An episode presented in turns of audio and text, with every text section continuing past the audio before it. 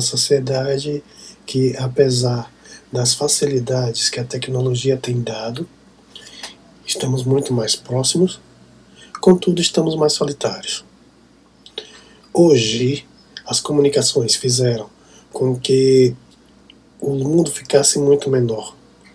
Só em lembrar que antigamente uma carta levava de três a seis meses para chegar e as notícias eram atrasadas. Hoje, em frações de segundos, já sabemos como o que, é que está acontecendo do outro lado do mundo. Também a facilidade das comunicações, e isso na pandemia ficou muito claro, no momento em que a gente pode conversar e ver o nosso interlocutor do outro lado da câmera, não importa a distância onde ele esteja. Nós temos uma penetração nas mídias sociais. Escolhemos o que devemos ver, escolhemos o que queremos ver, escolhemos quem queremos ver, escolhemos o que queremos ouvir. No entanto, temos uma geração também solitária, que se sente abandonada em todos os sentidos religiosamente, economicamente, afetivamente. Dificilmente nós conhecemos o nosso vizinho do apartamento ao lado. Vivemos em grandes conglomerados e, mesmo assim, nos sentimos sós. O fato de se sentir só também traz outras questões e outros problemas, que não é um problema novo, mas que vem se intensificando nos últimos tempos, e isso gera o medo. Hoje, nós vamos tratar sobre o medo com uma reflexão acerca dos primeiros capítulos do Salmo 22. Eu sugiro que com o tempo, que quem estiver ouvindo agora, que procure uma Bíblia, mesmo na internet, e leia o Salmo inteiro. Leamos. Deus meu, Deus meu, por que me desamparaste? Porque se acham longe de mim, longe de mim a salvação, as palavras do meu bramido. Deus meu, clamo de dia e não me responde, também de noite, porém não tenho sossego. Contudo, tu és santo, entronizado entre louvores de Israel. Nossos pais confiaram em ti, confiaram e os livraste. A ti clamaram e livraram. Confiaram em ti e não foram confundidos. Mas eu sou verme e não homem, opróbrio dos homens e desprezado do povo. Todos os que me veem zombam de mim, afrouxam os lábios e meneiam a cabeça. Confiou no Senhor, livrou ele, salve-o, pois nele tem prazer. Contudo, tu és quem me faz nascer e me preservaste, estando eu ainda no seio da minha mãe. Entreguei a ti desde o meu nascimento, desde o ventre da minha mãe, e tu és meu Deus. Não te distancies de mim, porque a tribulação está próxima, e não há quem me acuda. Até o versículo 11. Esse salmo tem uma ligação direta com os últimos momentos de Cristo, do qual trataremos posteriormente em um segundo momento, mas ele diz muito de uma pessoa que está se sentindo completamente desamparada, sozinha e sem esperança. O verso 2 vai dizer que essa pessoa também ele clama de dia e de noite, não tem resposta e nem sossego. Ele sabe que o Senhor é santo e é entronizado em Israel pelos louvores. Então mostra que alguém que tem o contato, ou que tinha o contato com o templo e com a religião judaica. Ele sabe que pessoas confiaram, clamaram a Deus e foram livrados. Que confiaram em Deus e não foram confundidos.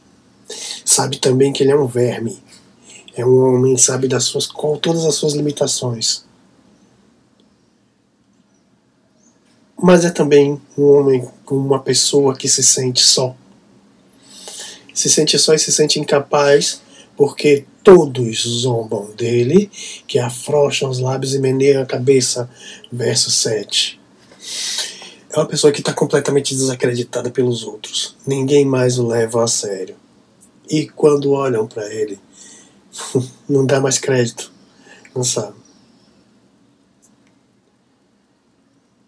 Ele sabe que Deus o fez nascer e preservou ainda estando no seio da, minha, da sua mãe. Entregou desde o meu nascimento e desde o ventre do meu tamanho. Tu és Deus. No final do, do salmo, ele vai traçando outras questões e aí ao fim a confiança se restabelece. A gente vê momentos de medo hoje diante de muitas das questões. A principal delas é no sentimento de incapacidade que temos hoje. Nos sentimos incapazes de desenvolver nossos trabalhos, de exercer nossas profissões, de errar. Porque, embora o mundo esteja menor, muitas pessoas no mesmo lugar, o sentimento de inferioridade ele não nos leva a não acreditar que somos capazes de realizar aquilo que fomos treinados para isso. Não se trata de uma mensagem de autoajuda.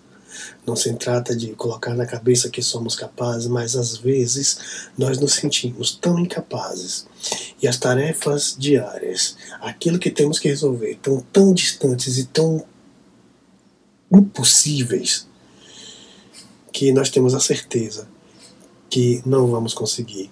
Por outro lado, nós olhamos para o lado, para as outras pessoas e vemos que pessoas na nossa mesma condição conseguem resolver de forma até fácil. Parece que tudo é mais difícil para a gente e parece que tudo é mais fácil para os outros, principalmente para aqueles que não têm o temor de Deus. E aí vem o primeiro sentimento de abandono. Deus me abandonou, porque eu sou completamente incapaz. Todo mundo viu isso. Eles balançam a cabeça quando me veem, eles homem de mim quando me enxergam. Eu não sou bonito, não sou capaz, não sou digno de estar num determinado lugar. A sociedade percebeu isso e Deus também percebeu, porque me abandonou. O segundo medo é o medo de estar completamente só. E o medo de estar completamente só, abandonado até por Deus. Eu não tenho mais ninguém. Isso acontece em fins de relacionamentos, acontece quando perdemos alguém querido que se vai.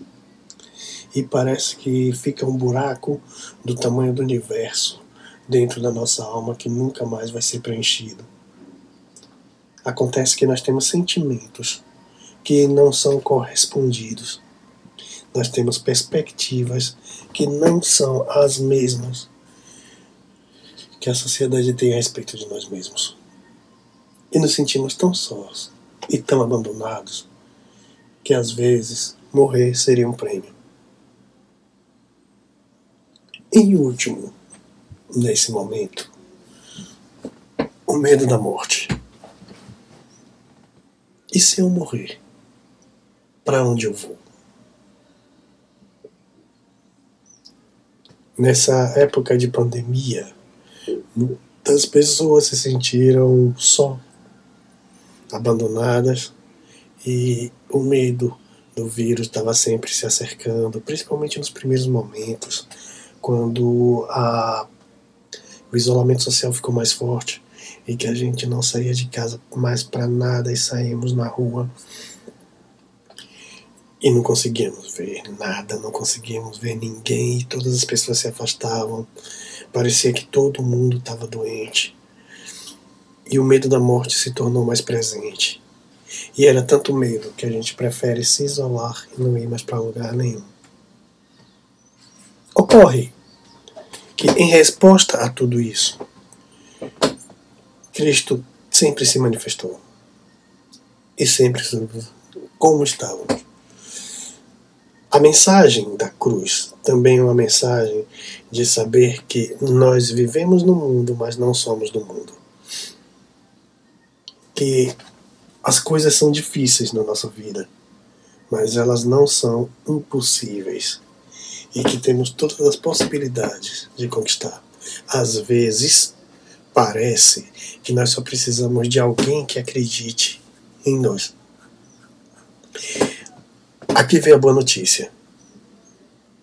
Deus acredita em nós. Se você está ouvindo essa mensagem agora, muito provavelmente por acidente, porque estava zapeando, procurando alguma coisa na internet, ou que foi por indicação de alguém que talvez nem soubesse que você está passando por algum problema, talvez isso seja um indicativo de que Deus te mostra algum caminho, que Deus tem alguma preocupação com você e faz com que a coisa certa caia no momento certo. Deus acredita em você. Parece estranho, mas Deus não desampara, mesmo em momentos difíceis. E às vezes nós precisamos de momentos difíceis para saber que precisávamos fazer aquilo sozinho. Que naquele momento nós precisamos ser mais confiantes em Deus, confiantes em nós mesmos. O segundo momento é que Cristo também, no último nos seus últimos instantes na face da terra, também esteve só. Todo mundo abandonou. Os discípulos correram todos. Os apóstolos não ficou ninguém. Pedro, que era o mais valente, o mais próximo, o que dizia que nunca ia correr, foi o primeiro a negar e negou por três vezes. E quando todo o pecado no mundo caiu sobre suas costas, Cristo estava só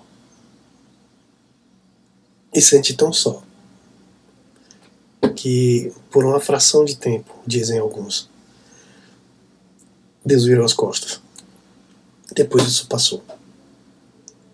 Parece que esses pequenos momentos em que nos sentimos extremamente sós demoram uma eternidade para passar. Mas nós não estamos em algum lugar, em algum momento, tem alguém que acredita que nós somos capazes, que isso é possível.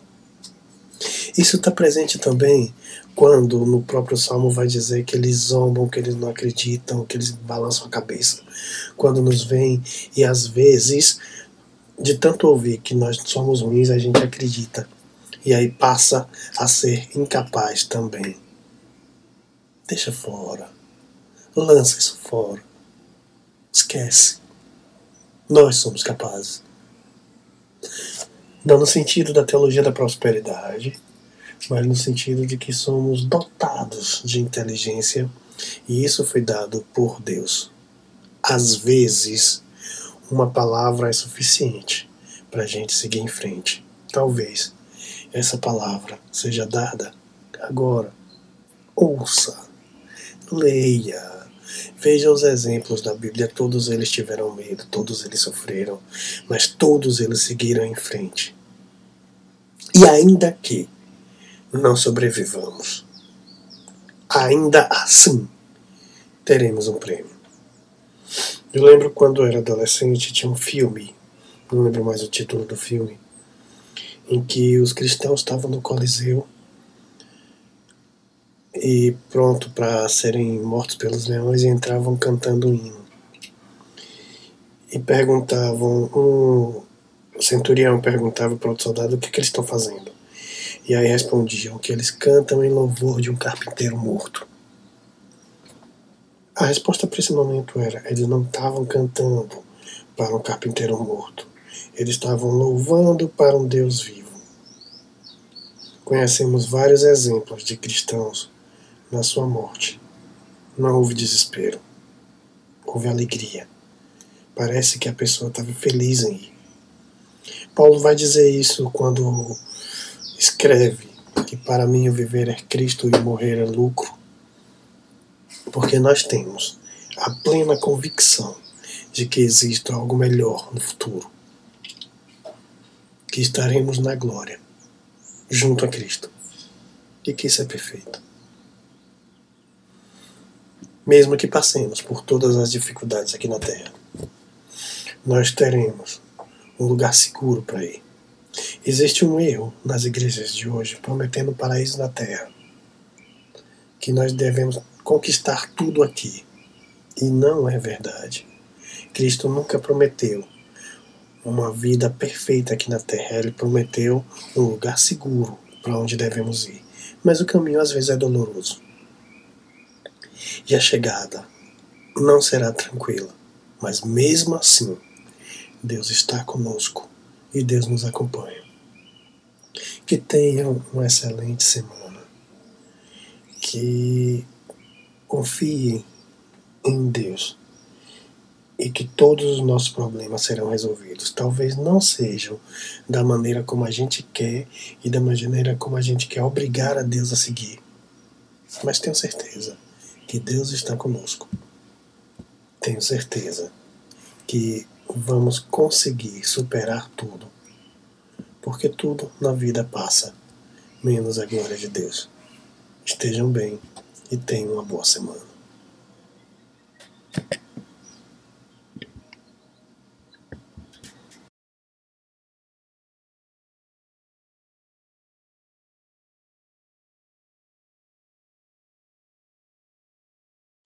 Olá, nós somos os Mensageiros Virtuais.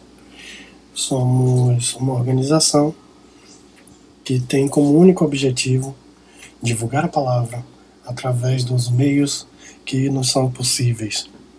Nós usamos a internet, nós pretendemos usar YouTube, os podcasts, para fazer com que a palavra de Deus seja divulgada e que chegue a todos os confins da terra, obedecendo a grande comissão: ide por todo mundo e pregai o evangelho a toda criatura. Não fazemos proselitismo de igreja nenhuma e nem convidamos a estar conosco em nenhuma igreja física. Pelo contrário, se você gostou da nossa mensagem, divulga, leva a mais pessoas e procure uma igreja mais próxima na qual a verdadeira mensagem de Cristo seja pregada.